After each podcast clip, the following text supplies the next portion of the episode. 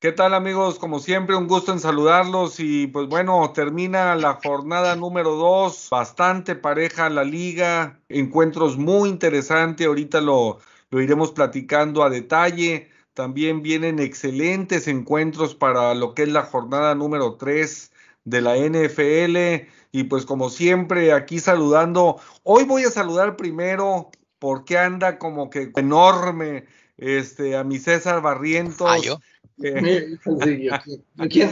Esos Raiders andan incontenibles, dos ganados, cero perdidos. Y no, no, la, la sonrisa que trae mi César de oreja a oreja, eh, híjole, no, no, no, irradiando alegría mi, mi César. ¿Qué onda, mi César? ¿Cómo estás?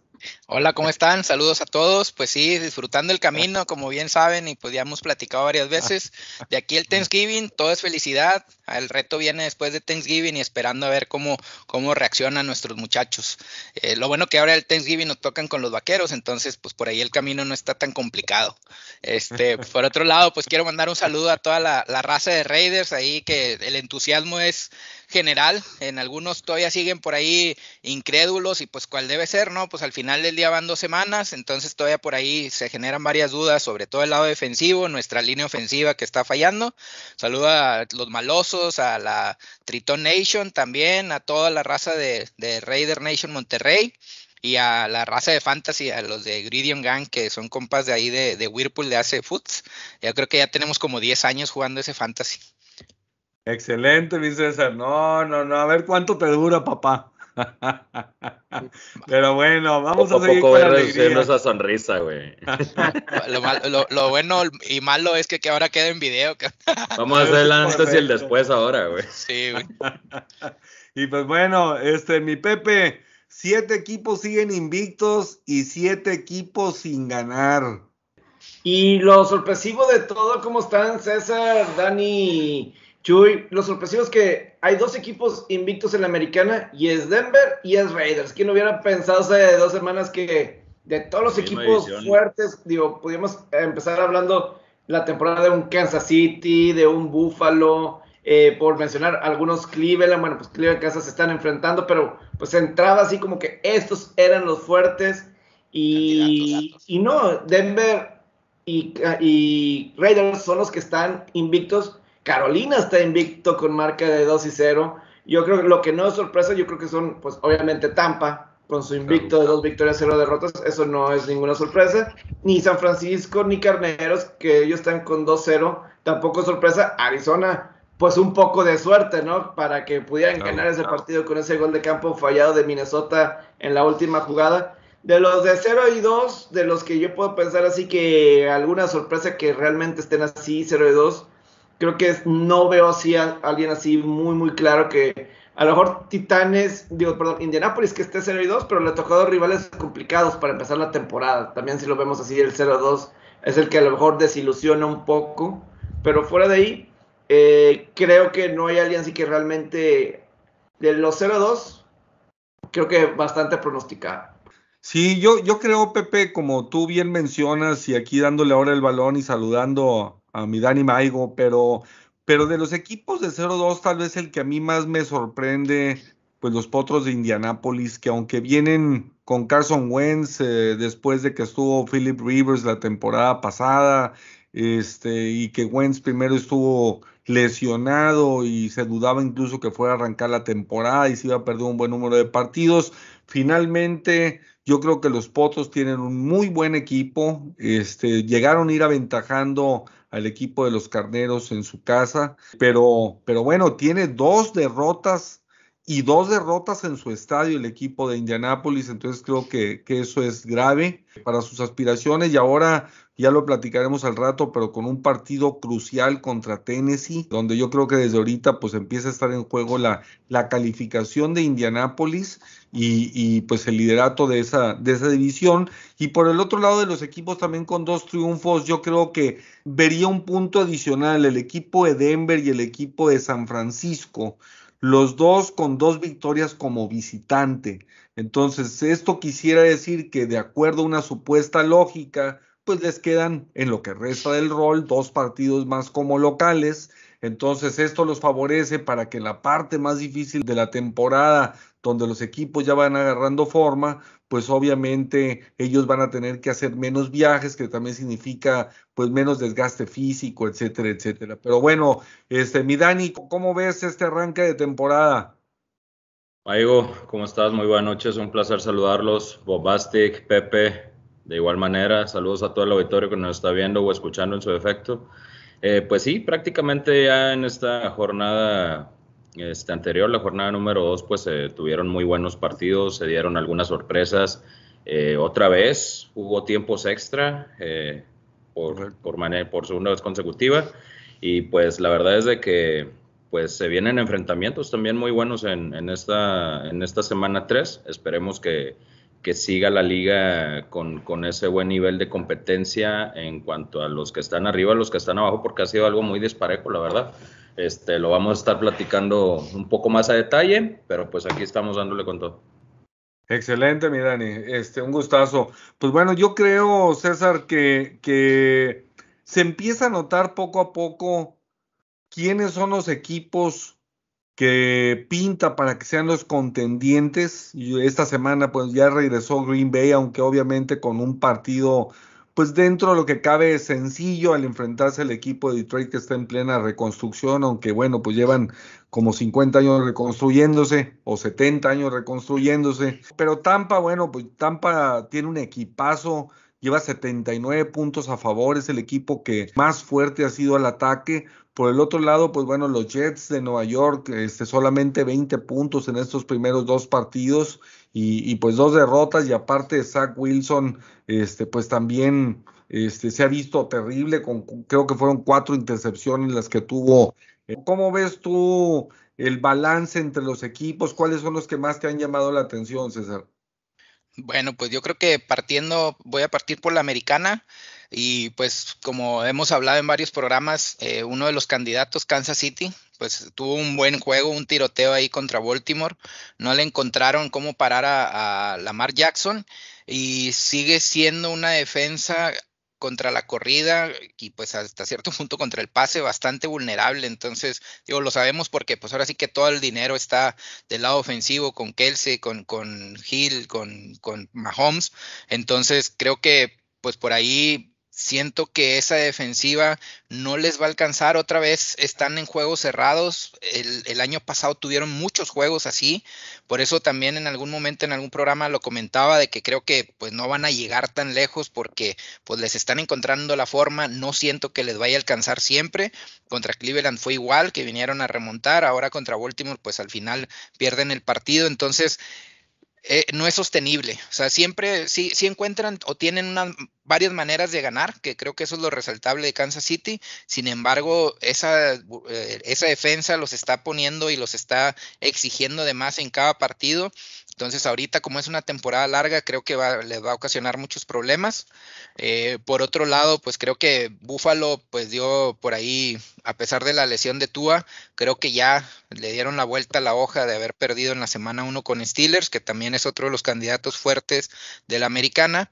Entonces, siento que estos dos equipos van a estar batallando. Titanes yo le tenía mucha esperanza, le, le, había puesto mucha fe para este año. Afortunadamente por ahí ganaron en, en, tiempo extra. Sin embargo, pues igual la defensa está muy porosa y la ofensiva, pues también ahí Tannehill como que es, esperaba muchísimo más, incluso lo seleccionó en varias fantasy, pues con esas dos armas, pues no, no ha terminado de explotar. Esperemos que no tarde mucho, porque lo necesitan. Afortunadamente tienen a Henry que se, se, se lució. Lo necesito yo principalmente y pues ellos para ganar también. hay que pensar en todos, Pepe. Pero sí, yo creo que en, en, estos tres de la americana, pues sigo, sigo pensando que tienen todavía tiempo para ir mejorando y sobre todo que siento que son equipos que pueden cerrar o pueden llegar bien en diciembre. Eh, por el lado de la nacional, pues nada, los, Rams siguen demostrando, va a ser van a ser partidos muy buenos los que vienen esta semana, donde van a, vamos a poder darnos una ligera idea de lo que, lo que vamos a estar esperando para los juegos de enero, febrero. Entonces los Rams, pues me sigue gustando mucho. Stafford, eh, incluso creo que el, cambio de Stafford con, con Goff, salvo los picks que estuvieron por ahí involucrados, hasta el medio tiempo de ayer del juego de, de Detroit contra Green Bay, se me hacía como que, oye, primera vez que veo un, trade así como que bastante nivelado, pero pues al parecer ya, este, pues salamos ahí a Goff y empezó a cometer muchos errores en el segundo, en el segundo tiempo y pues ya se vino para abajo, pero estaba bien adaptado, estaba jugando bien, estaba repartiendo bola, me gusta el sistema de alguna manera ofensivo que está manejando eh, Detroit, pero pues no les está alcanzando, pues porque sabemos que es una, pues como dijo ahorita Chuy, una una plantilla o bueno, una franquicia en constante reconstrucción. Por otro lado, Carolina, pues cuando tuvimos a Toño Ramos aquí de invitado, nos hablaba mucho del tema de la, de la defensa joven que tenían. La verdad es que tienen muy buenos atletas en la defensa, muy dinámica, la ofensiva, pues en Darnold, a pesar de que sabemos que tiene algunas eh, deficiencias todavía o cosas por pulir, pues es el mejor equipo, el mejor, eh, digamos, cuerpo de receptores que ha tenido en su carrera, además de que tienes a McCaffrey que también puede aportarte por ahí. Entonces, va bien ese invicto, pues por el lado de la este, empezamos con un jueves por la noche bastante cerrado el juego, entre que pues yo esperaba muchísimo más de la defensa de Washington, pero pues Daniel Jones los hizo garras corriendo por el balón, entonces pues está, estamos muy, me, me está gustando mucho lo, que, lo apretado que está la liga, hay muchos juegos muy cerrados, entonces creo que pues, pues viene, vienen semanas y semanas consecutivas donde se vienen muy buenos partidos.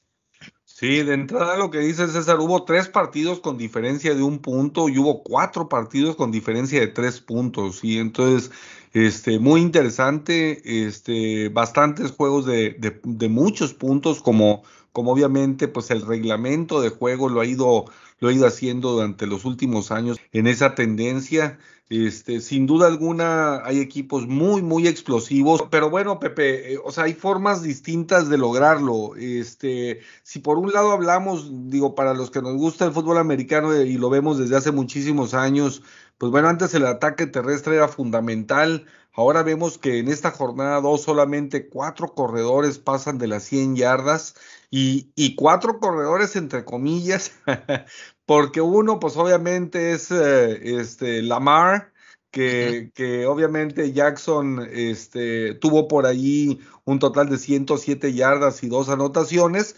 Por el otro lado, Pollard, el corredor de los vaqueros, que pues cada vez se ve con mayor explosividad sobre lo que muestra Elliot, que como hemos dicho en los programas anteriores, cada año ha venido más a la baja yo creo que, que, se ve mucho más peligroso Pollard. Entonces, estamos hablando que esos cuatro corredores que sobrepasan las 100 yardas, solamente dos son corredores titulares. Y uno de ellos, bueno, pues Henry, que es un monstruo, y el otro fue Cook de Minnesota, que, que tuvo por ahí 131 yardas también. Entonces, pues no sé, Pepe, digo, predominan los pasadores. ¿Cómo podrías ver tú este análisis de la tendencia que hay pasador ahora?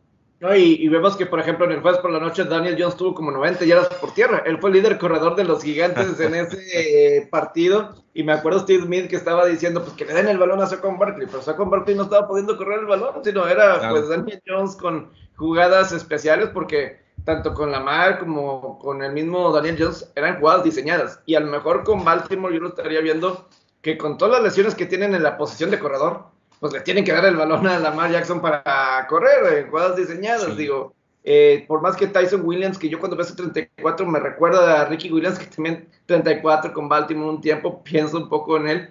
Pero sí, de lo que dices, pero por ejemplo de los Titanes, qué bien de, de Mike Brable, Mike Brable, el head coach, que se mantuvo con el ataque terrestre en ese partido contra Seattle. Porque la mayoría de las yardas que tuvo Derrick Henry fue en la segunda mitad.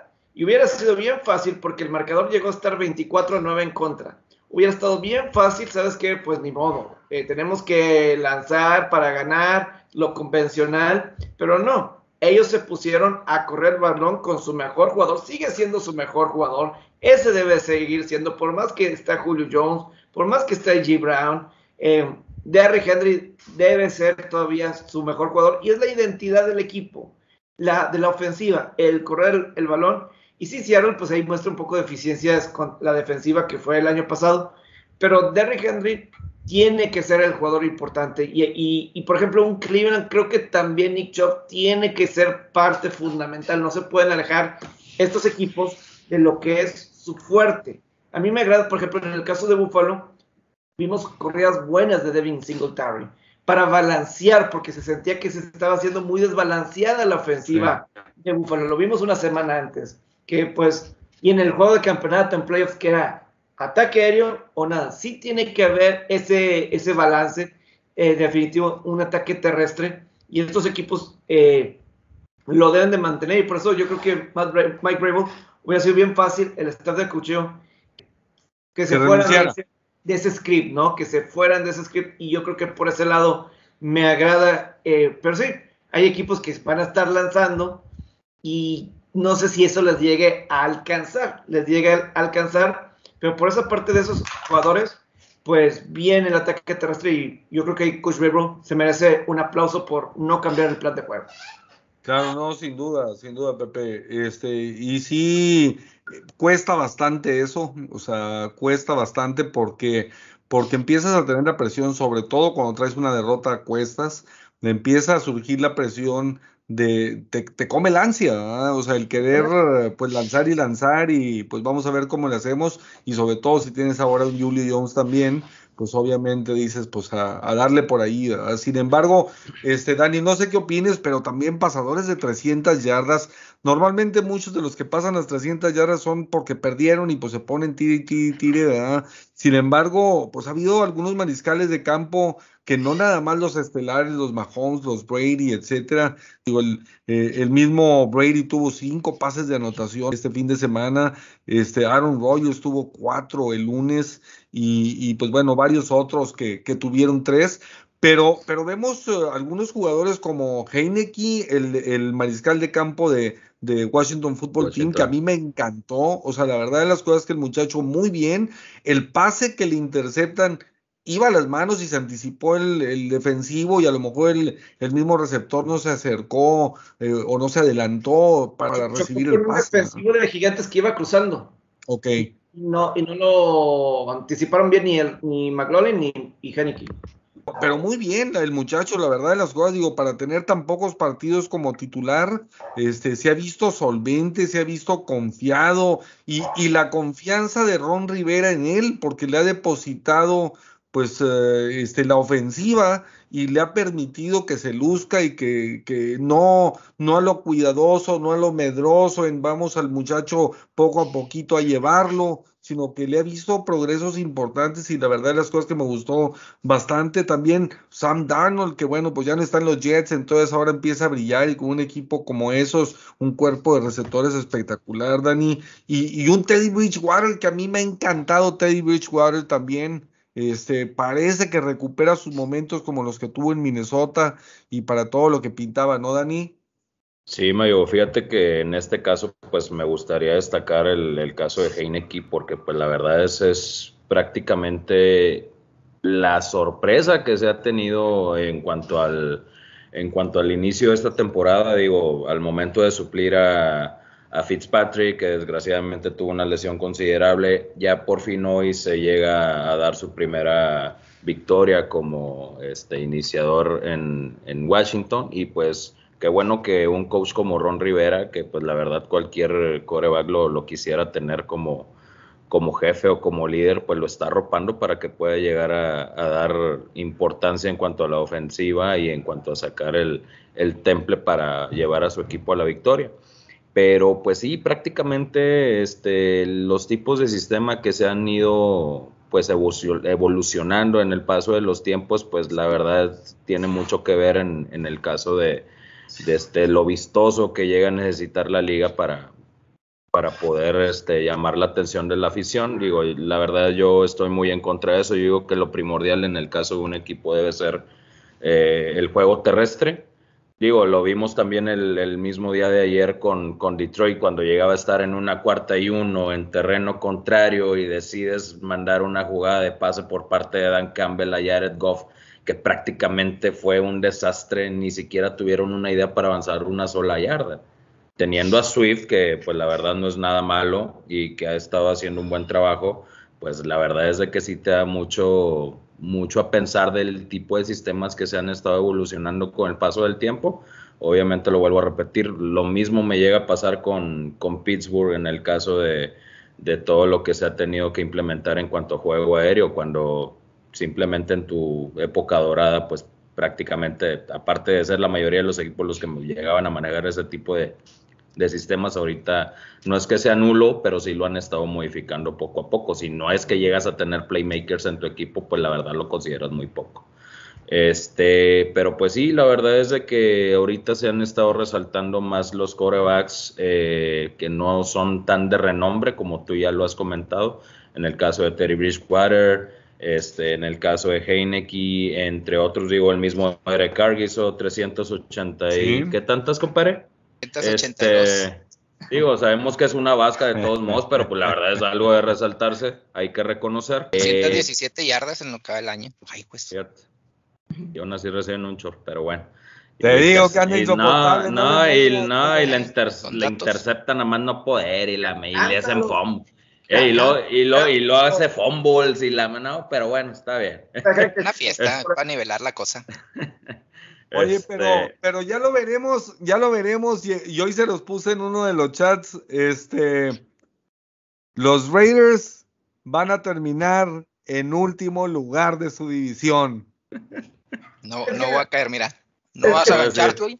No me vas a aganchar, güey. ¿Qué, te podré decir yo, compadre? Yo que he vivido diciéndoles, haciéndolos querer que, que pisen el suelito, por más ilusionados que lleguen a estar, pues la verdad es de que no entienden. bueno, el paso del tiempo, el paso del, con el paso del tiempo iremos viendo, digo, poco a poco van a ir, van a ir viendo su realidad, no pasa nada. Ahorita que festejen todo lo que quieren. Disfrutar el camino contra rivales difíciles. Claro. Los dos. Y Super defensas. La preocupación de Raiders que yo tengo es la línea ofensiva, que empeoró este año por dejaron ir jugadores para reforzar otras áreas. Y ya lo vimos, casi un susto. Te de verdad, César, cuando estaba ahí tirado en el suelo después de una anotación. y todo el equipo salió, porque pues sí, o sea, yo nada más vi la reacción de Max Crosby cuando se levantó y que pudo caminar y que pudo tratar, o sea, el, lo contento que estaba Crosby y otros jugadores defensivos que salieron, eso te marca de lo importante que es Derek Carr para Raiders. Pero que esa línea ofensiva, que pues obviamente ya no es de lo mejor, a, diferencia del año pasado, preocupa, porque si se lastima Carr, Carr protege muchas cosas, encubre muchas cosas, muchos errores de gerencia, de coaches. Así ha sido en los últimos años. Y si se lesiona Carr, ahí sí, se acaba. No hay ninguna posibilidad para. Con todo y que Mariota no es tan pues malo, pero, obviamente. Yo lo veo, yo lo veo, o sea, en el caso, digo, desgraciadamente Mariota llegó a tener una lesión. Y en el caso de Mariota, el momento de llegar a este, enfrentar a, Baltimore en la primera semana, pues la verdad es de que no hizo mal trabajo con las pocas jugadas que tuvo. De hecho, llegó a avanzar mucho mejor. Llegó a avanzar mucho mejor que... Exactamente, pero pues la verdad es de que un buen backup y alguien que pueda llegar a competir por esa posición, pues la verdad es de que le viene muy bien al equipo. Desgraciadamente, pues Gruden no va a batallar mucho en cuanto a eso. Si es que su coreback titular no le da, pues prácticamente ahí es donde va a tener que recurrir a, lo demás, porque pues no les vas a tener un sistema ofensivo pues bien planteado prácticamente lo único que quiere Gruden es acaparar cámaras y ya y por demás, pero la verdad es que ni siquiera ni siquiera nada que nos llegue a sorprender. Este, pues ya tocaron el tema de Raiders, ya ni modo. Este, pues les ha tocado rivales eh, difíciles en cuanto a defensa. La verdad, en el caso de Baltimore, pues sí fue muy, muy significante la, la ausencia de Marcus Peters al momento de, estar en el, en el, perímetro, le llegaron a presionar poco, en este caso desgraciadamente con, con Pittsburgh eh, se llegaron a tener cuatro bajas a la defensiva muy considerables, a pesar de las dos que ya habíamos tenido desde antes del inicio del partido, como lo fue Devin Bush y Joe Hayden. Eh, pues se te adicionan las lesiones de Albalu, se te adiciona también la lesión de, de TJ Watt al momento de estar en el, en el, en el medio tiempo, ya no regresó, lo quieren cuidar. Este, pues, ¿qué te digo? No, no, no trato de decir que, que, es suerte por parte de ellos, porque de todos modos se le tiene que dar su mérito, como todo. Ahí complementando un poquito lo que dicen, es verdad, sí, la línea ofensiva ha tenido sus bajas, De hecho, o sea, yo resaltaría el centro, ese sí, para mí fue el más sorprendente porque eh, Rodney Houston, la verdad es que era un, es un centro élite. Ahorita no lo he seguido cómo va, eh, pero sé que sigue jugando. Pero los otros dos linieros que se fueron, uno fue eh, Trent, Brown. está lastimado, o sea, se la sigue becado, o sea, la verdad es que él llegó a Raiders y estuvo becado, nunca jugó, en realidad nunca se sintió su presencia, porque incluso aumentó un chorro de peso, ahora en la pretemporada se super aplicó y por eso regresó a Patriotas, pero al final del día este juego no, no, no estuvo en el campo. El otro es Jackson, Gabe Jackson, que también estaba con Seattle, también quedó fuera, entonces por ese lado es como que a mí no me duele tanto esas dos bajas. Al final seleccionaste un tackle en, la primera ronda del draft, que quizá no era el mejor, pero pues es esta filosofía de Mayock de agarrar jugadores probados que, están peleando campeonato siempre, se trae el de Alabama, el de Clemson, siempre está agarrando ese tipo de jugadores. Sin embargo, ahorita lo que está pasando, a pesar de, pues sí, lo que dice Dani, oye, pues la defensa de Steelers tuvo bajas, pues nosotros no teníamos a Jacobs, eh, incógnito, que era el candidato de jugar de, de gar derecho, izquierdo, perdón, no ha jugado esta temporada, pues también ya está grande y si acaso va a jugar unos 8 o 10 partidos y le alcanza, pues ya está muy veterano. El centro, pues le está costando bastante y el guard derecho, que era Good, también salió lastimado eh, en, la, semana 1, ya se pierde toda la temporada. Entonces el centro del campo es el que está bastante, bastante eh, endeble de parte de Raiders. Por ahí andan, se trajeron un tackle porque también Leatherwood salió lastimado contra Steelers, el tackle que estaba ahí aventándose un tiro con TJ Watt, o bueno, siendo su domi de, de, TJ Watt, la verdad. Eh, entonces, iba a decir cuál tiro. Sí, o sea, fue, terminó siendo un domi, pues así estaba súper rápido TJ Watt, es una máquina.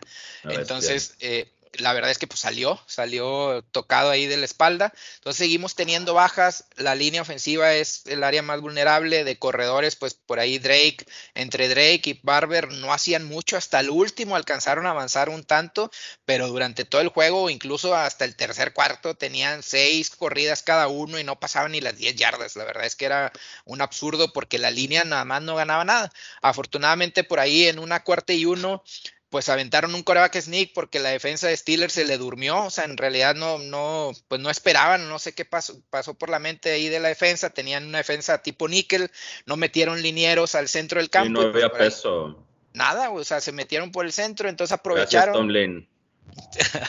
ha, ha, habido oportunidades y, y, pues creo que hemos aprovechado. No me gusta el hecho de que Derek Carr siga la constante de que pierde mucho balón.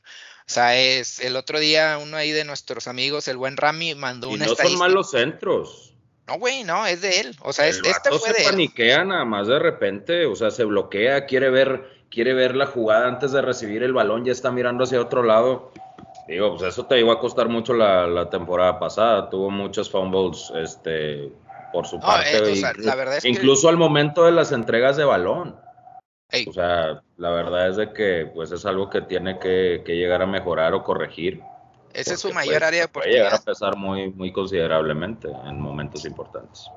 Y la, la, verdad, o sea, ese es un punto que te hay de, ahora sí que de efecto de fábrica y pues es, es, es el que más balones ha perdido desde que él entró a la NFL. La verdad es que es demasiado, demasiado. Ese es así como que el área de oportunidad más grande y pues sigue constante en ese sentido. Sin embargo, contra presión, estos dos juegos le ha ido bien. Trae más del 65% de pases completos. Ha anotado, cerró muy bien contra Baltimore. Ahora, pues a pesar de que estuvieron parejones, pues como decían ahorita, pues no, no, no se fue abajo en el marcador, salvo por ahí una parte del juego donde iban 7-6, pero siempre estuvo arriba la ofensiva, entonces no se ocupó mucho pero pues encontramos otra vez a Rocks, esperemos que lo sigamos explotando ahí a lo largo del campo y la defensa está haciendo buen trabajo.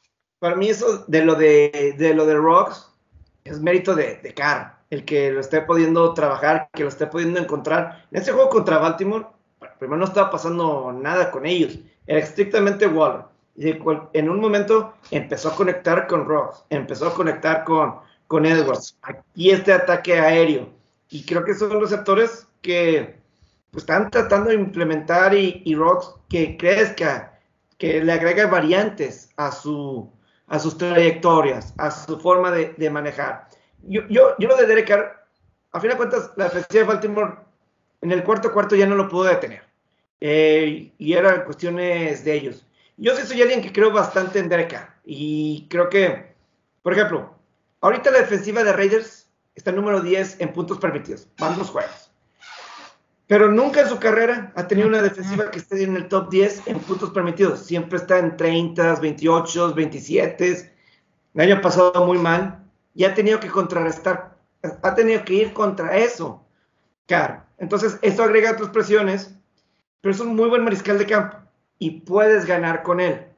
¿Tendrá sus efectos? Sí, pero yo sí lo pongo en un top 10 del NFL a No top 5, pero sí.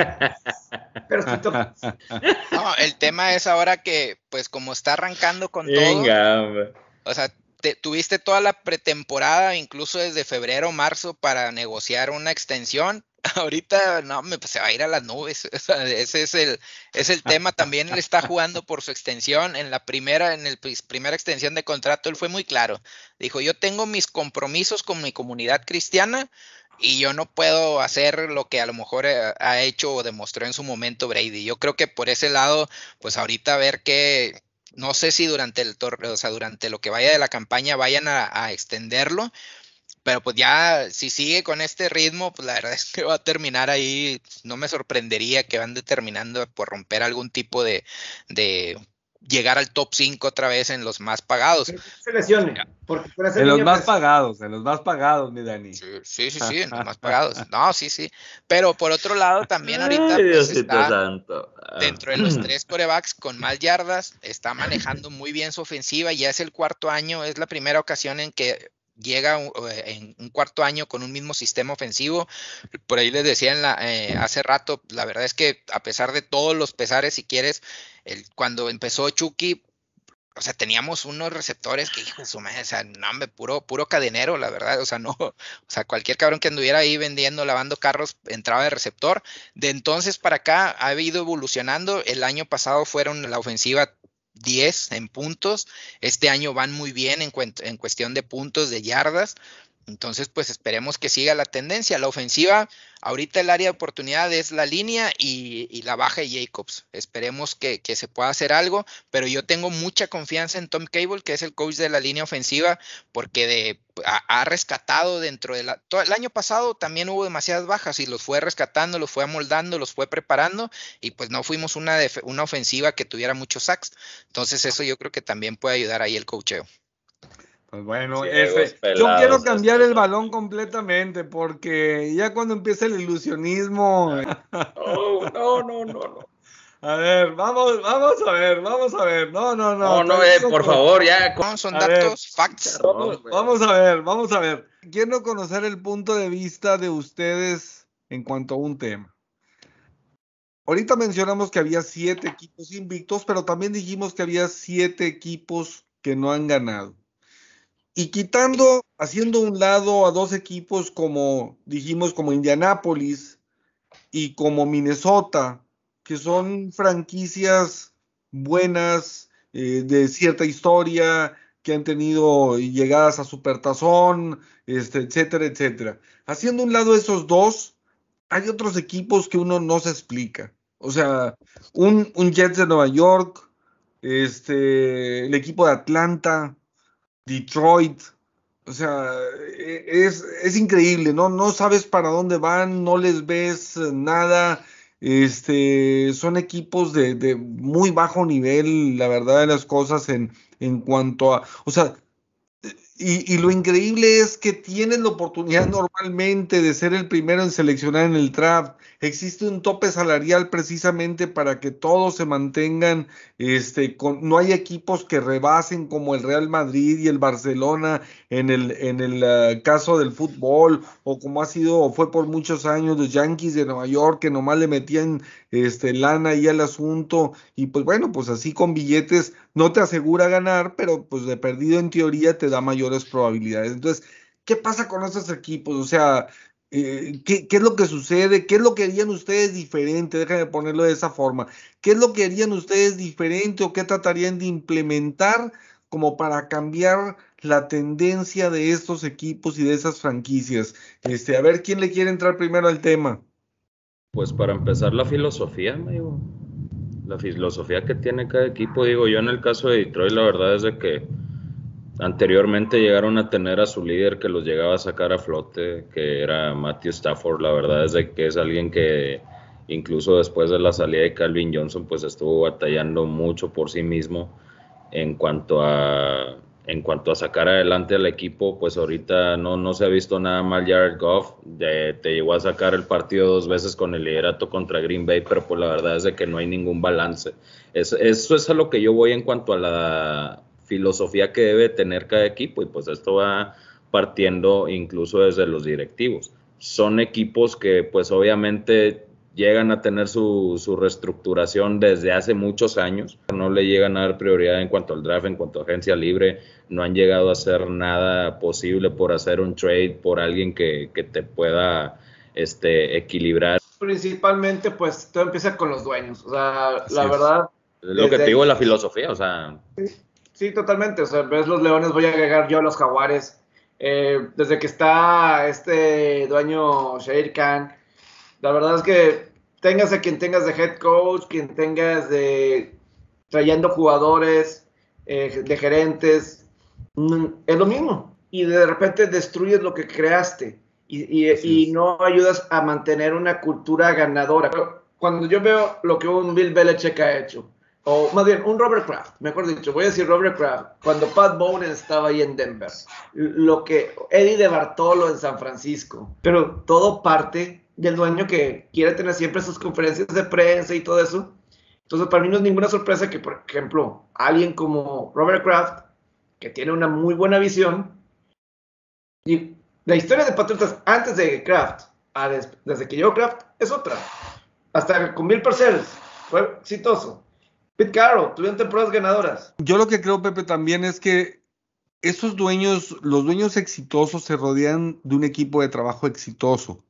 ¿Sí? Y, eso es lo que hace que haya una continuidad. Y ellos son los que implementan a su vez la filosofía que emana desde arriba, ¿sí? Las franquicias ganadoras tienen estabilidad arriba, este, tienen, ah, se rodean de gente conocedora, de gente que sabe, que toma decisiones y ellos nada más intervienen en los momentos cruciales para poner orden en el changarro. Eso es para lo que ellos participan, ¿sí? Este, entonces, ellos a su vez ponen un entrenador en jefe que por lo regular tienden a mantener por largo tiempo, le dan las herramientas, este, lo respaldan con esa filosofía que hablaba este, Dani ahorita, y, creo que eso es lo que hacen las franquicias ganadoras.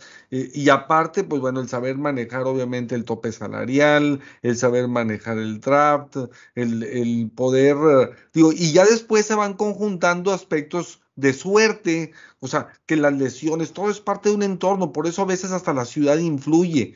o sea, este, Detroit es, híjole, pues es industrial, es de carros, es frío, es, eh, o sea, la ciudad es peligrosa, o sea, y así estuvo Cleveland y así ha sufrido Cleveland por muchísimos años también, o sea, entonces creo que, que todo influye, es parte de una, de una cultura que existe Sí, Micho, y pues fíjate que también estoy de acuerdo en el tema de que la jerarquía desde, la cabeza, ahora sí que la pirámide jerárquica parte desde la punta que, que, si no transmites buenas ideas, constancia y digamos una buena filosofía, como decía Dani ahorita, pues va a ser muy complicado que este tipo de franquicias que al final del día pues terminan siendo de alguna manera franquicias grises, pero también es el tema de manejar, ahorita decía Dani, o sea, tienes estrellas y esas estrellas es muy difícil manejarlas y mantenerlas contentas en tu equipo. Disciplinarlas. Sí, y construir alrededor de ellos, que al final del día creo que eso es lo que falta. No te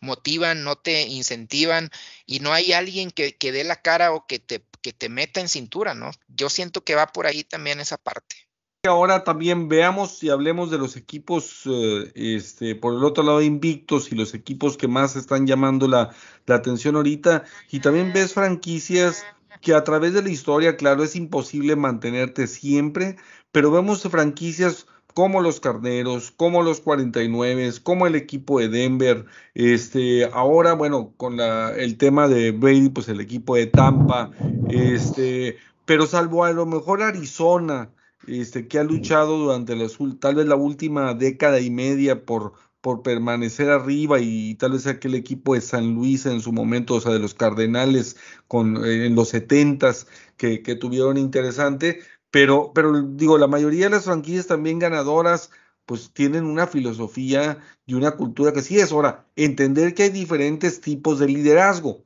¿Sí? Porque nosotros vemos, por ejemplo, ahora Carolina, y lo platicábamos con Toño Ramos hace algunas semanas, este, llega eh, el nuevo dueño del equipo que viene bajo una cultura y una raíz del equipo de Pittsburgh, pero hace todo lo contrario que lo que hace Pittsburgh, ¿sí? O sea, Pittsburgh ha hallado su camino durante los últimos 50 años teniendo eh, este, una consistencia en su entrenador en jefe, en su estilo de juego, etcétera. Sin embargo, Carolina, pues dijimos, o sea, ahora tiene un equipo súper joven, súper interesante, muy completo a la ofensiva, una sólida defensiva.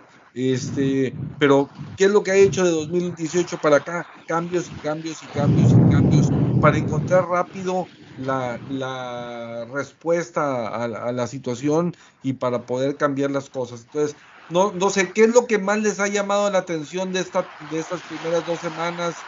Este, Pepe, ¿con quién te quedas tú en el caso de, la NFL en general? Se nos tiene un tormentón por lo que oigo. Sí, ahí Dani. aquí lo oigo en los audífonos, este, súper fuerte. Pero, pero, ¿qué te ha llamado más la atención? Pepe? Pues fíjate, Chuy, de lo que más me ha llamado la, atención de lo que va, hay mucha plática con todo esto de que, de los castigos de taunting, de burlarse del rival. Ha habido mucha plática de eso. Y para mí está exagerado, porque siento que los medios lo están pintando como si los jugadores ya no pueden festejar, ya no pueden celebrar. Y eso no es cierto. Lo único que está pidiendo los equipos o, los, o la liga es de que no celebren enfrente de un jugador, de que no volteen hacia el jugador y se direccionen hacia el rival. Es lo único que están pidiendo. Yo creo que sí es exagerado y no sé por qué los medios a veces no hacen el énfasis. Puedes festejar, puedes festejar las coreografías como siempre. Puedes irte a bailar este, a, la zona de anotación o lo que quieras. Puedes hacer ah, lo que quieras pero no enfrente de un rival. Es todo. O, no voltearte hacia el rival. Es bien sencillo.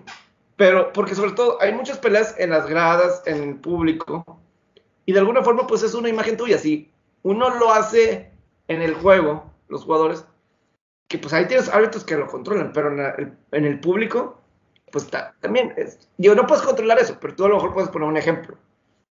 No, entonces yo creo que hay una razón. A mí me agrada eh, eh, ese, ese ejemplo de, lo que está tratando de hacer la liga para evitar las peleas de, jugadores y todo eso. Creo que sí es un tema que creo que no se está no lo está manejando bien la prensa, como que no ha agarrado bien la onda y muchos piensan aficionados de no.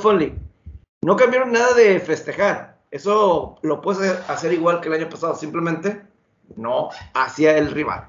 Ahora, esto, esto, digo, algo similar, obviamente entiendo lo que dices, pero, pero algo similar ha sucedido ya en repetidas ocasiones a través de la historia. O sea, tal vez en los 80s, 90s, cuando estaban este, los Art Monks y cosas por el estilo y que saltaban todos este, en la zona de anotación a celebrar. O sea, eh, digo, ya, ya ha habido diferentes momentos a través de la historia donde esto se, se, toca el tema, donde es que impiden el festejo, le están quitando la alegría a la NFL, este, etcétera, etcétera. O sea, esto es cíclico. ¿ah?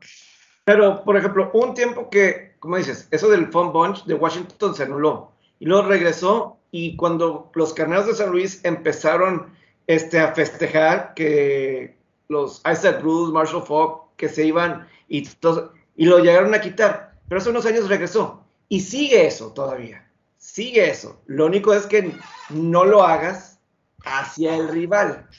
Claro, lo entiendo, Pepe, pero, pero también pareciera, como es un tema de criterio, ¿sí? O sea, es como cuando ahora se ha vuelto moda el año pasado con el COVID, que no había afición en las gradas, que cada vez se hacía más moda el que todos iban a festejar frente a la cámara, este, en una pose acá de las defensivas cuando interceptaban, recorrían medio campo, terminaban en la zona de anotación y todos festejando acá, este, hasta con poses acá cremosas y todo. Entonces, este, digo, al ser un tema de criterio es difícil porque pues habrá quien dice pues es ofensivo para mí o no lo es. Entonces, digo, entiendo la esencia y a lo mejor en la mayoría de los casos no va a haber bronca, pero, pero en otros eh, sí. Pero, pero ¿qué otras cosas ves, Pepe, que te hayan llamado también la atención en, eh, este, en estas primeras dos semanas? Desafortunadamente lesiones en mariscales de campo. Eh, lo vimos Tyler Taylor, tiene un tirón, no va a jugar el jueves, va a ser David Mills, el novato de tercera ronda de Stanford. Lo, Tua Bailoa, también lesión, costilla. Eh, Lesberger tiene una lesión en el pectoral. No se ha dicho si juega o no, más que va a estar limitado en los entrenamientos. Eso fue lo que escuché pues, durante este día que estamos grabando. Le agregas Carson Wentz, se lesiona siempre, no importa cuándo lo digas. Ahora tiene dos esguinces. Eh, le agregas, no sé quién más me esté faltando, creo que hay Andy Dalton también como que solo se lesiona, tiene que entrar Justin Fields. Por más que traten de cuidar las lesiones de los corebacks, las va a ver. Y impresiona cómo algunos sí este, se pueden mantener sanos. Y Russell Wilson, por más que corra, Lamar Jackson, por más que corra, Tom Brady, pues nunca se lesiona. Eh, salvo, bueno, una vez, ¿verdad? Pero es extraño, ¿verdad? Es casualidad. Pero es extraño cómo de cualquier manera sigue habiendo lesiones. Digo, tú desde colegial ha tenido sus lesiones. O sea, no es ninguno. O sea, tú en Alabama tuvo sus lesiones. Carson Wentz en colegial tuvo sus lesiones. Big Ben, no, sí, Big Ben tiene sus lesiones, pero de cualquier manera juega. pero, pues, sí, nunca, está al, nunca ha estado al 100%. También es cierto, pero, pero al final de cuentas, digo, no olvidemos la edad que tiene, etcétera, y, esto sobre todo ha sucedido durante los últimos años. Sin embargo, yo lo que creo en ese sentido, Pepe, es que es un tema de cadencia, más que, más que de velocidad o de rapidez, porque a veces se confunde, y es que era muy lento Dan Marino, y es que es muy lento este, Tom Brady, y es que es muy lento, y, y el mismo Roethlisberger, o sea, es saber es saber leer la defensiva y él sabe manejarse dentro de la zona de, protección y con un movimiento de cadera a veces o con una, este, un paso a su derecha, un paso a su izquierda, pues bueno, controlan este, la situación, ¿sí? Y no necesitan hacer grandes carreras como para poder este, eludir la presión, aparte de tener un quick release importante que, obviamente te ayuda a, liberar la situación. Pero sí, definitivamente es una liga de mariscales de campo y el hecho de que haya pues varios de ellos lesionados, pues obviamente este, le quita un poquito de, de este, pues no sé, de realce a, a ciertos equipos. ¿no? O les facilita las cosas, Chuy, porque no todo es nada más ahí negativo, porque por ejemplo en los osos le estás haciendo el trabajo de Nagy que, que, tome la decisión que debe haber tomado quizá desde el inicio de la temporada y ya vas a tener a, tu coreback novato por el cual subiste en el draft, por el cual tienes un, o tuviste un pick alto en el draft, entonces estamos esperando todos a, a Justin Fields de que salga al campo y que pueda mover mejor esta ofensiva, que no se ha visto mal, pero pues al menos Justin Fields se ve con mejor conexión con Allen Robinson, con este, con Mooney también, se ve muy bien. Y pues eso le va a ayudar también a, los Bears. Ya por el lado de, de Indianapolis, pues digo, Eason tuvo buenos, se vio bien en pretemporada, sin embargo falta verlo ahora sí con la exigencia de que va a traer un partido de temporada, y ya lo de Tua, eh, al parecer ese sí, sí va a jugar, ¿eh? o sea, ese sí fue, nada más va a estar un poco con dolor. El que sí está descartado, como ya bien dijo Pepe, es Tyro Taylor, pero Tua, pues sí, sí va a regresar. Ahora, el tema de las lesiones, pues está alrededor de la liga, o sea, ya lo vimos o ya lo platicamos de, los Steelers, que ya perdieron a su liniero por el resto de, la temporada. A lo mejor regresa a finales, pero es muy complicado por su lesión en el tobillo. TJ Watt, esa lesión ah, es peligrosa en el sentido de que ahí la va a traer, va a estar molestando, va a estar molestando. Y ya son jugadores clave o que son súper importantes en sus esquemas, tanto defensivos como ofensivos. Entonces, esa parte es la capacidad de respuesta adaptar los equipos a que no les pese tanto durante muchas semanas, porque a lo largo, o sea, a pesar de que habíamos dicho de que, oye, pues es una, una semana más de juegos, sabíamos que iba a venir este tema, entonces hay que ver cómo se adaptan todos los equipos, cómo responden y que no se les caigan ya sea la unidad ofensiva o la unidad defensiva.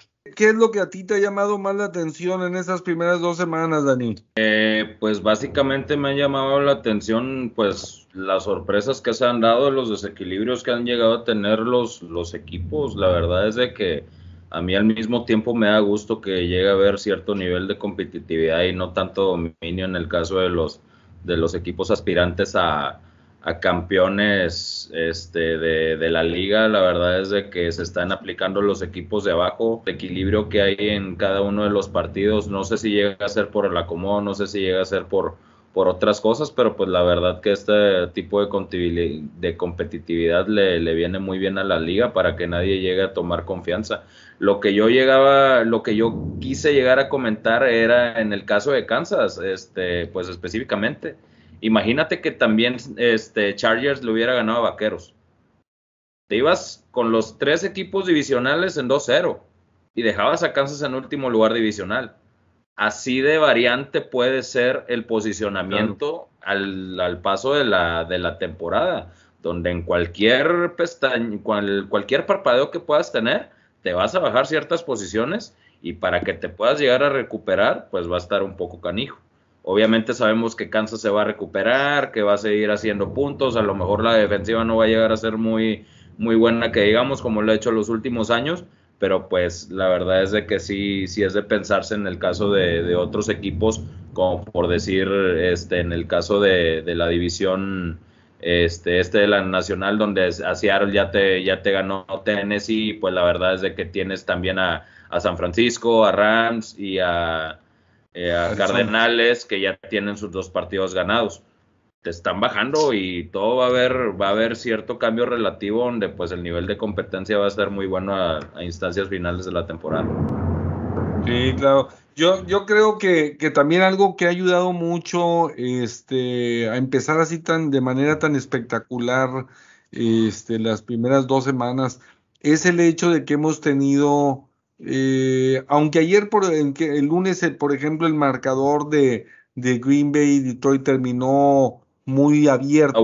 Sin embargo, la mayor parte del juego estuvo muy competitivo. Eh, yo creo que el hecho de tener buenos partidos de jueves y de lunes, que son con lo último que te quedas tú en la mente es el partido de lunes, ¿sí? Y obviamente con el hecho de haber expandido más el calendario, que hay los jueves, que hay los domingos, que hay el domingo en la noche, que hay el lunes, eh, eh, entonces ya los partidos de lunes por la noche y, obviamente todo este tema de contratos con las televisoras también, pero, pero los partidos de jueves y de lunes no han sido en el calendario tan espectaculares como era antes, porque antes el lunes por la noche cuidaban y analizaban cada milímetro y cada centímetro para programar a los dos mejores equipos. Eh, eh, claro, no podías predecir el futuro, pero, pero sí en base a una serie de factores y la continuidad que ha tenido la, franquicia y los resultados que ha venido manejando, el roster que tiene, eh, pues entonces tú programabas los partidos y que ahí siempre eran juegos estelares. Este, ahora hay veces que los jueves, híjole, mejor dices, eh, déjame, pongo a ver eh, un partidito de badminton. Pero es que eh, incluso hay que recordar que estas primeras semanas son juegos de, de jueves por la noche a través de, NFL Network. Estoy, hablando de Estados Unidos. Ya a partir de la semana que es 5, en esta ocasión va a ser desde la semana 5, ya pasan esos partidos a ser en Fox. Fox, NFL Network y, y Amazon. Entonces ya cuando es Fox ya estás hablando a tele abierta y pues obviamente Fox pide mejores partidos y ahí es cuando van a empezar los mejores partidos de jueves por la noche. Siento que en los calendarios de lunes por la noche, digo, este de Detroit Green Bay, pues uno dice, ¿por qué ponen a Detroit, verdad? Eh, en ese sentido. Pero pues el partido de la siguiente semana de Filadelfia Dallas es un buen partido. Eh, creo que puede ser bueno. Luego está Raiders Chargers. Creo que es otro partido que promete estar bueno de último segundo. Le prometen mucho hacer de la división en ese sentido. Porque imagínate el Thursday night de la semana 4, Maigo. Yo me voy a poner mi jersey ahí en ese juego. ¿eh? Imagínate, eh, Jaguars Bengals a la madre. no, pues.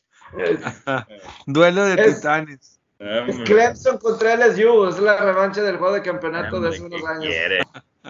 Clemson LSU ahí. Este.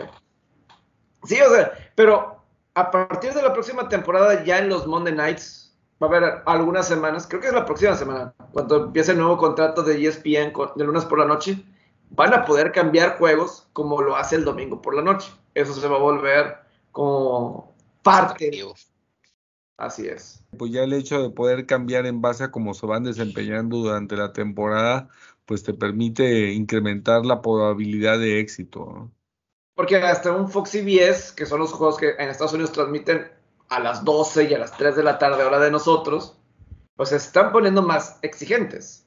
Porque pues el horario que más gente ve es el de las 3 de la tarde en Estados Unidos. Es el juego que se acumula más, más gente. A lo mejor porque es regional o lo que sea, pero es donde más gente ve el, el juego, más que el domingo por la noche, que está solo el juego. Pero pues sí, son cosas a, a considerar. Claro, este que por cierto, César, ahora la novedad esta de los hermanos Manning, Peyton y Eli, que han estado transmitiendo de una manera pues especial y diferente este, los partidos de Monday Night. Ayer el juego, ya toda la segunda mitad, la verdad de las cosas que me la pasé viendo lo que decían eh, este, ellos y que, que, que el partido, porque la verdad es que bueno, son bastante divertidos y tienen una buena imagen en general. ¿Lo has visto? ¿Qué te parece?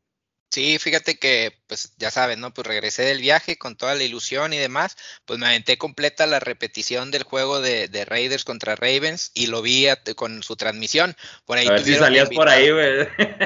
Sí, no, no, salí, por más que estuve brinqui brinqui y me quedé sin piernas, ya todo cansado y nunca salí, pero bueno, es otra historia. Este, el punto es que eh, me puse a ver la repetición y la verdad es que muy buenos comentarios. Estás hablando que Russell Wilson, un coreback de la actualidad, por ahí Eli Manning también con sus caras, ¿no? Sus reacciones tan, pues que no sé cómo decirlo, pero sí tan frías, tan secas, tan, pues, pues sí, o sea, se queda... Novatas. Sí, o sea, es, es muy curioso, o sea, a mí siempre me ha llamado la atención esa parte de sus reacciones donde, pues no te dice nada, pero tiene una cara de susto y, y pues Peyton también así de que no, iba a hacer esto y, y también esa parte, la verdad es que me gusta mucho la dinámica que están sacando. Honestamente no recuerdo ahorita quién fue el invitado de ayer, de, de hora de este lunes por la noche. Ahorita te los digo, compadre. Pues este Pat. Uh... es Pat McAfee. Así es. Patrick Willis y este. Gronkowski. Sí. Pues la verdad es que estás hablando que te, te, traes jugadores de distintos tiempos, pero que también te van a aportar desde su conocimiento, ¿no? Que esa también, esa parte es bastante valiosa a mí me gusta mucho esta dinámica, digo, me gustó en el sentido de, lo que vi en el juego de Raiders, cómo pues están eh, comentando así en el vivo lo que están esperando ellos de la jugada, lo que están viendo de la defensa, lo que a lo mejor ellos harían, entonces eso está bastante interesante, muy buena dinámica, esperemos que pues siga siendo así durante las próximas o las próximas temporadas también, porque pues sí te llama más la atención a lo mejor a ver lo mismo de, de, de todos los lunes por la noche, que pues pues digo, al final del día, John Stockfield ahora se aventó una entrevista muy buena al final con, con Aaron Rodgers, por ahí dándole un tequilita y el sombrero y demás. Entonces, pues también es esa parte dinámica, pero el, el, el llevar la jugada jugada con jugadores o exjugadores como ellos, la verdad es que sí te levanta bastante el nivel de la transmisión. Sí, es que mira, prácticamente para mí ese, ese tipo de transmisiones o de broadcast pues la verdad es lo que cualquier aficionado llega a querer o a necesitar, porque prácticamente, digo, en el caso de cierta gente que pues lo llega a ver solo, no se llega a juntar, digo, como somos aquí en Monterrey, de, que cualquier excusa queremos para, para podernos juntar a ver un juego, este, la verdad, al momento de estar viendo todo el partido, pues prácticamente es como si estuvieras interactuando con amigos tuyos en cuanto a la relación o el entorno del partido, que es diferente cuando a un comentarista solamente te narra, te está este, dando estadísticas del juego, entre otras cosas, pues es algo que tú prácticamente incluso puedes buscar por, por ti mismo. En el caso de la interacción o que, que, tú llegas a tener, en el caso de, de los Manning, teniendo a diferentes tipos de invitados, algunos ya retirados, algunos en activos, en este caso el activo fue Gronkowski, la semana pasada fue Travis Kelsey, llegas a traer leyendas anteriores como lo viene siendo Brett Favre, eh, llegas a tener también a, jugadores no polémicos, sino que te entretienen un poco más como Pat McAfee, la semana pasada también este... Eh, llevaron a Charles Barkley, que, que Barkley traía el jersey de Nasib, ¿cómo se llama? El que fue declarado homosexual de, de Reyes. este, pues prácticamente eh, es, algo que, pues a mí en lo personal como aficionado me, gusta ver mucho al momento de ver a Brett, a Peyton Manning, el pararse y enseñar las posturas del coreback como lo haría él o como lo haría Rogers, pues la verdad es de que son muy buenos ejemplos para que te puedan hacer este, la transmisión mucho más amena un amigo, Jorge, que le, que le mando un gran saludo, dice que lo único que le distrae es ver la carota de ellos dos en un lado al momento de estar hablando, que ni siquiera, ni siquiera este, te, te, hacen poner atención en el partido. Por lo mismo, de que ellos acaparan mucho la atención al momento de estar dando sus opiniones, que pues te puedes llegar a perder un poquito por el mismo morbo o el interés que te dan los comentarios de ellos que son muy atinados y muy correctos. Claro, sin duda. Ahora, la tendencia de la NFL ha sido eso. Y la verdad es que en los últimos años hemos visto muchas innovaciones muy padres. Yo creo que, que no hay que olvidar también lo que hizo Nickelodeon este, por ahí. o sea, se han estado haciendo cosas diferentes para llegar a cada vez, cada vez a más gente, para llegar a nuevos segmentos, para atrapar este, pues a nuevas audiencias, a más gente de fuera de los Estados Unidos. Este, entonces, mm, eh, se apoya también el tema de la inclusión. Entonces, cada, cada vez eh, vemos que la NFL super sabia y super marketing como es, busca llegar de más y distintas formas a, diferentes audiencias e incluso ofrecer diferentes productos. Es como, como decíamos eh, antes o como se decía antes, había un pantalón y pues no había pierde porque te ponías ese, este ese era el que comprabas. Ahora a veces son tantas las opciones que terminas por saber, por no decidirte cuál es la que quieres o cuál es la que te conviene este, ante la gran camada de, opciones que hay. Pero, pero bueno, qué padre que la liga sigue innovando. Yo creo que los ganadores somos todos nosotros, todos los que nos gusta este, la NFL. Y, pues bueno, yo creo que, esto nos enriquece a todos, ¿no?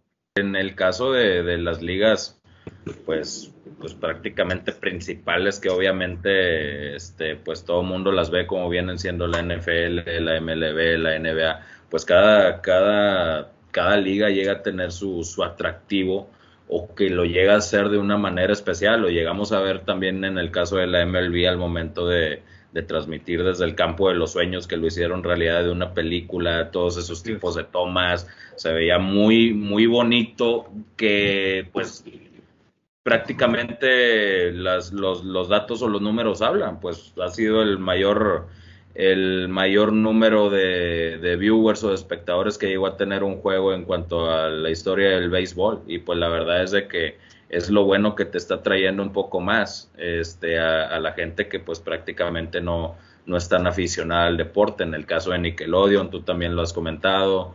Este pues el chiste aquí es estar innovando poco a poco para ver cómo puedes llegar a traer eh, mucho más personas. Digo, yo lo, yo lo agradezco en cierta parte por ciertos amigos que llevo a tener que, que son cero deportes americanos o no le llegan a tener ningún interés, pero al final de cuentas ahí están pegados. Y pues qué bueno que, que, ese tipo de ejemplo les puede llegar a servir para poder este, ponerle un ojo más en cuanto al deporte y pues así podamos ganar todos. Lo de Manning y lo de Eli, eh, esto de esta transmisión interactiva. porque es de alguna forma interactiva? Es, por ejemplo, pues, cuando fue en el draft del año pasado, Rich Eisen y varios, pues tuvieron ahí sus, este, eh, también en simultáneo, que tenían invitado a Shannon Sharp, tenían de invitado a Tom Brady, eh, Russell Wilson también, y que pues te andan ahí platicando de una forma más, más amena. Yo ahí lo que digo es, a ver, será interesante cómo hagan esa transición de lo mejor de que sea algo de televisión, que a lo mejor puede ser algo que, por ejemplo, en redes, que en redes eh, eso también puede impactar, que puedes a lo mejor interactuar con aficionados, con, con, gente. Yo sí me espero que en algún momento vayan a Tom Brady vaya a aparecer ahí. Tom Brady como que ya le está gustando eh, aparecer en esas cosas. En unas semanas más va a debutar en ESPN Plus su documental que, que va a salir ahí en ESPN. De, eh, entonces seguramente va a querer publicidad Brady para eso. Entonces todo eso contribuye, pero sí, a ver, ¿cómo se traslada eso de algo que a lo mejor puede ser de digital a teles y en algún momento? Porque la semana pasada creo que fueron 800 mil personas que vieron la transmisión de Manning, de los Manning en, del juego de Raiders Baltimore. Y el juego de Raiders Baltimore le fue muy bien en, la tele, en, sí. le fue muy bien. El partido que fue le ayudó para que fue bien. A ver si esto se llega a emparejar o, o sí, porque creo que es algo más que para redes pero vamos a ver si más gente se llega a meter por, por ese lado de, lo diferente que es esto de, los Manning, porque los dos son muy buenos en tele. Porque los dos ya trabajan para ESPN, con los, lo de NFL Places, y luego Eli Manning también ya está trabajando en su especial de, pero del colegial, de ir a los diferentes lugares históricos del fútbol americano colegial. Y, y Lane Kiffin, coach del fútbol americano colegial, él decía, pues ¿por qué no cuando se enfrenten Tennessee y Mississippi, las alma maters de ambos, que estén ahí en un megacast que también transmite ESPN ese juego? Y le das un plus a un partido que a lo mejor pues no sería de los principales de este año, pero pues tienes al, alma mater de los dos. Y luego le agregas que el sobrino también va, Así es. a ser, pues, mínimo reclutado, bastante reclutado para cualquier universidad en dos años. Claro, oye, que de entrada ayer me aventé el programa de Peyton Places, pero el episodio de Inmaculada Recepción. Déjame ponerlo de esta forma, eh, obviamente en muchos... Va a llorar aquel, güey. Pero, pero para mí es el mejor programa de fútbol americano, no digo un partido, no, no, un programa de fútbol americano, el mejor que he visto en mi vida la verdad es que súper diferente, reuniendo por ahí a Phil Vilapiano, a Bracho, este, a Facua. Este, tu camada, compadre. Eh, eh, pues, fue una. que los vio desde chiquitos. Y, y cosas históricas que te muestran que el. Claro, nadie tiene la forma de probarlo, pero en teoría el balón de esa jugada está en una bóveda en, en uh, este que tiene un aficionado que mandó a hacer una bóveda como si fuera de banco con, con uh, sus claves, su perilla acá y todo gigantesca, y adentro tiene el balón sobre un tee. Este, entonces, está espectacular. También hay que hay el monumento este, que hicieron donde fue originalmente la, la Inmaculada Recepción, este, allí mismo en Pittsburgh, donde estaba antes el Tres Ríos. O sea, y una serie de tomas que pasaron que yo nunca había visto, por más que buscaba en internet, por más que veía en otros lados, este, y esa sabiduría de la liga otra vez, de, de nunca ha aparecido la toma de si el balón toca completamente el piso, no lo toca, y tampoco si el pega o no pega en la hombrera de, de este, o de Jack Tatum, este, quién la tocó primero. Entonces digo, la liga es, eh, o sea, ese misterio que envuelve. La verdad es que me encantó el programa, se lo recomiendo. Este, para quien no lo haya visto, o para nuestros amigos que nos están viendo o escuchando, este, igualmente en Spotify también, que, que busquen ese programa de Peyton Places, este, donde, donde tocan el tema de la Inmaculada Recepción. Vale, este, vale oro, está padrísimo el, programa. Pero bueno, señores, para terminar, este, pues hablemos de la jornada número 3, que de antemano les vamos a estar eh, pasando aquí nosotros los picks de Hall of Famers y los vamos a estar proyectando de manera que, que pues puedan eh, este, ustedes ver nuestros eh, pronósticos y cómo nos va yendo durante la temporada. Esto por solitud de, varios amigos. En mi caso, por ahí, el que me hizo mucho énfasis fue mi, astro, Marcelo Tabuada, que le mandamos un saludote. Y, pues bueno, este, grandes partidos, no sé cómo lo vean, este, tú, mi César, este, Tampa, Carneros, es un juego tal vez muy temprano en la temporada, pero que pinta para final de conferencia nacional, ¿no? Y, y obviamente otra serie de juegos muy padres, ¿no? Sí, pues yo creo que resaltar ese de Tampa contra Carneros, la verdad es que va a ser un, buen partido. Incluso pues me gustaba más ese para el Sunday Night, pero pues va también el de Green Bay contra San Francisco, que no le pide nada. Entonces creo que el de Tampa contra Rams es el momento ideal para ver, porque si de alguna manera Tampa pues si bien ha ganado holgadamente, como quiera por ahí no le hemos visto que sea exigido al máximo. Entonces, creo que es un buen momento para que se le exija, para que pueda salir, para que pueda sacar todas sus, armas y que pueda explotarlas de la mejor manera. Pero también tenemos otros partidos como el de Chargers contra Kansas, que va a ser muy bueno, divisional. O sea, hay varios divisionales que, que pueden llamar la atención.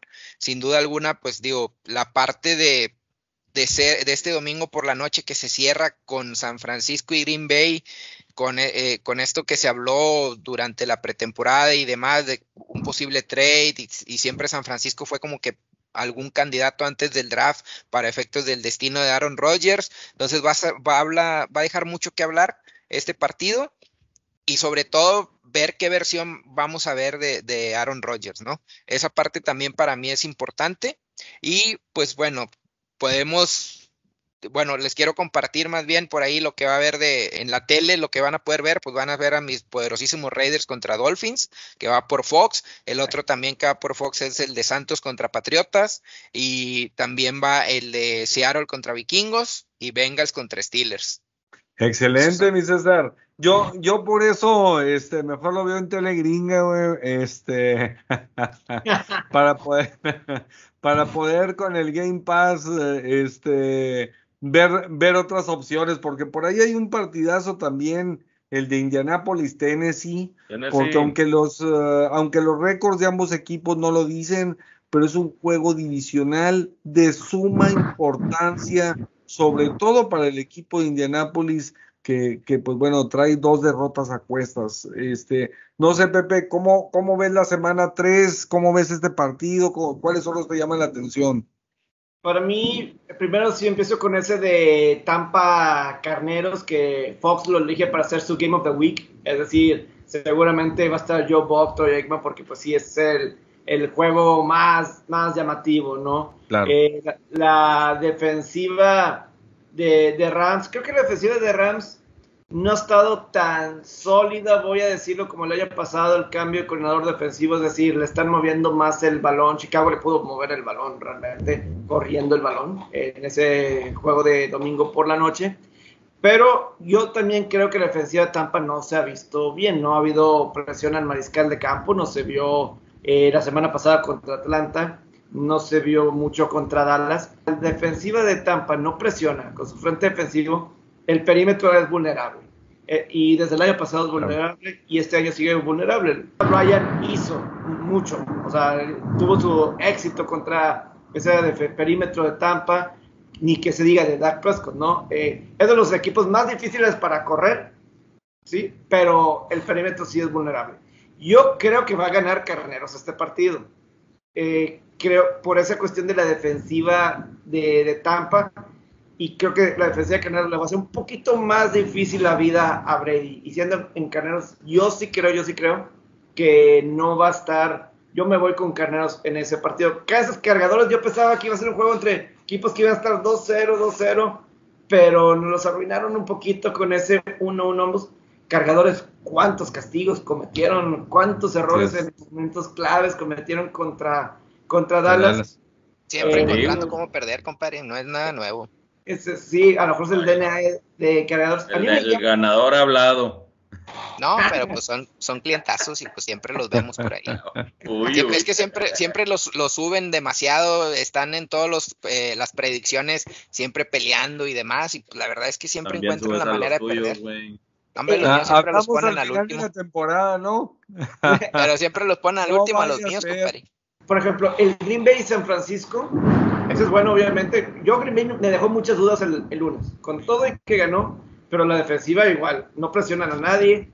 Creo que le falta variantes a la ofensiva más allá de Jones o, Roy, o Adams. Creo que le falta encontrarle otras armas peligrosas realmente por su parte.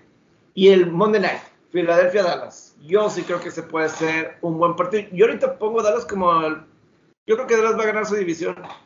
Eh, yo lo visualizo de esa forma. Me encanta la personalidad de Micah Parsons, eh, el novato.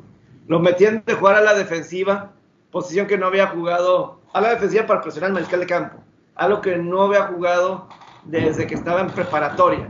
Pero él, él quería estar ahí adentro. Y como él decía, él se, él se enoja cuando me sacan. Ponme a hacer lo que sea. Lo que sea, estoy ahí. Y creo que tienes esas dos personalidades en Prescott y Pars, un ofensivo y defensivo. Y el perímetro de Dallas con un Trevion Diggs mejorado. Eso puede ayudar bastante a Dallas para, para ganar la división. No sé qué tanto más puede llegar, pero mínimo para ganar esa división que se ve muy atendible. Va a estar bueno ese juego también porque obviamente es un partido divisional y eso lo hace pues eh, este, un juego de seis puntos, como dirían en el fútbol, este, porque obviamente, pues uno, uno, uno al ganar se aleja y el otro al perder, pues bueno, pues obviamente queda atrás. Entonces, este, sin duda alguna también es un buen partido y, y, pues bueno, muchas emociones, ¿no, Dani? Creo que, que la, la semana número tres, eh, sin duda alguna, el, el, partido de Tampa Carneros me encanta. Este, Obviamente sí habrá que tomar en cuenta, yo creo que ese sí va a ser un reto para la, la falta de movilidad que tiene Brady, este, con todo y el quick release, con todo y el saberse mover en la, en la línea de protección.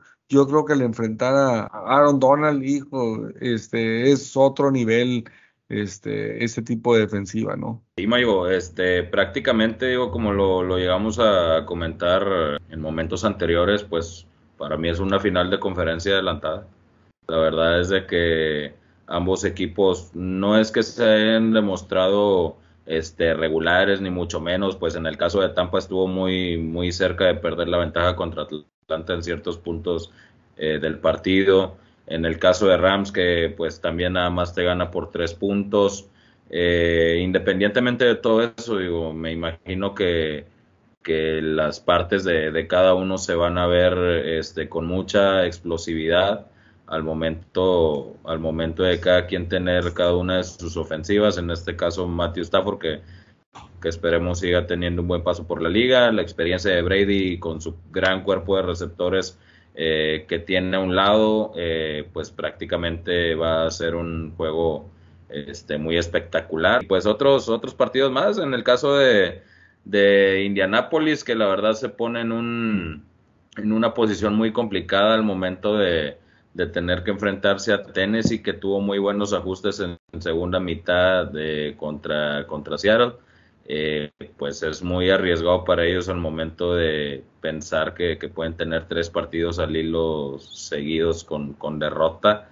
Eh, pues prácticamente tienen que, ponerse las pilas para, para poder eh, sacar el, partido adelante.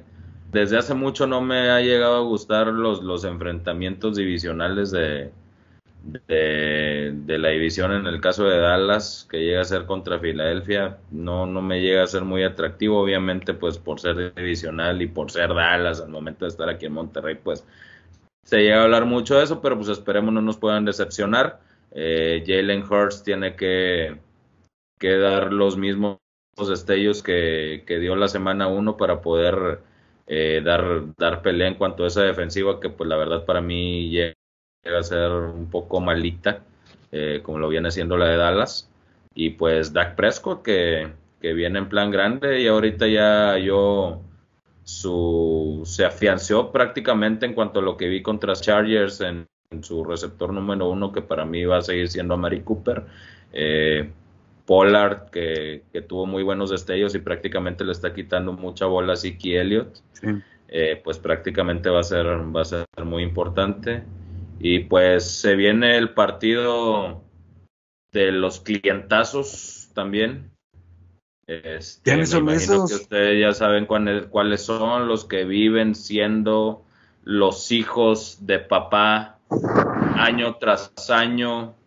Yo me imagino que no, ni siquiera debería mencionarles cuál, cuál, cuál partido no, No tengo idea este. quién será, el seguro de ser el de... Este, a, lo a, lo mejor sobre esta pasarela les puedo llegar a dar una pequeña idea, pero pues ahí prácticamente ustedes llegarán a interpretarlo, pues esperemos que, sea un buen partido también. Eh, me preocupa el momento de darle el marcaje a Jamar Chase, que ha tenido muy buenos destellos. Eh, el perímetro ahorita no se ha visto nada bien. Eh, Hayden sigue con la lesión. Eh, pues esa puede ser la, arma importante para, para, Joe Burrow para sacar el partido. Y pues agárrate también, Burrow. Lo anticipaste, ¿no, Pepe? O sea, también el hecho de que Burrow este, lo, comentabas hace algunos programas en la pretemporada, de que, de que a lo mejor habría que pensar hasta si el iniciar o no con él, y, y, sí se vio errático en este, en este partido anterior. Sin embargo, el muchacho tiene un talento impresionante. Es valiente. claro, claro. Es, valiente y trae, trae buen sentido de liderazgo. Claro, lástima de equipo, pero la verdad es que es muy bueno tuvo un muy buen juego contra Minnesota. Este de Chicago, pues fue eh, dos jugadas malas. El tercero, pues creo que ya fue más circunstancial, eh, pero pues reacciona con un gran pase a Jamar Chase después de esos tres intercepciones seguidas. Entonces es, es respondón. Creo que debe ser un juego defensivo, eh, porque creo que la defensiva de Cincinnati anda, anda mejor, anda, anda mejor. Eh, obviamente Pittsburgh es favorito siendo en casa, siendo en casa, pero no sé qué, el, qué tan sano no esté, qué tan sano pueda estar Ben Roethlisberger es un factor porque pues iba a estar sano Burrow, Jamar Chase, T. Higgins, Tyler Boyd. Eh, es simplemente que, y además las lesiones que tenga Pittsburgh, ¿no? Con TJ Watt, que seguramente tampoco va, va, a jugar. Entonces, eso de la presión al mariscal de campo lo puede sostenerlo, puede igualar, pero sí, Pittsburgh como favorito en este partido. Fuera Tomlin. Te vamos a poner una sección después del programa, este, exclusivamente. Sección fuera Tomlin, por favor, seguimos, seguimos con la campaña. Este, Pittsburgh de toda la vida, pero contigo no estoy, maldito mercenario. Hijo. si Pittsburgh pierde contra este Cincinnati ahorita, pues sí sería algo desastroso para, para Pittsburgh. No, para Pittsburgh no. Este, digo, es un, es un juego más. Obviamente se juega algo más que el orgullo. Eh, no, no llega a ser nada sorpresivo para mí el perder contra un equipo de los últimos lugares. Pero pues bueno, este, yo creo que aquí el único feliz, a final de cuentas, es mi César Dioro. Este, que sí, con esa sonrisa este, inconmensurable que le va a durar de aquí hasta noviembre. Ya después, bueno, iremos viendo lentamente. Yo me encargo de la recopilación cada semana a ver cómo, va a ir terminando. Pues bueno, señores, pues nos vamos y aquí la gente les estamos dejando nuestros pronósticos. Eh, vamos a ver la próxima semana cómo nos va. Este, presiento que va a haber caras tristes por aquí. Y pues bueno, no la mía, porque yo gracias a Dios por eso Tengo varios. Eres Villamelón, güey. Pues, pues, oye, pues puedes perder Filadelfia, puede perder este Patriotas, puede perder eh, Bucaneros, abusado, ¿ah? Ahora sí hasta Bucaneros, por eso, bueno, pues también apoyamos hasta los cafés de Cleveland. Pero bueno, señores, pues pásenla bien, un gustazo en saludarlos. Gracias a todos que nos eh, escriban, por favor, denos su retro y síganos en redes sociales. Y pues eh, un abrazote para todos. A disfrutar la semana 3 de la NFL, señores. Saludos. Fuera Tomlin, fuera Tomlin. DC Saludos.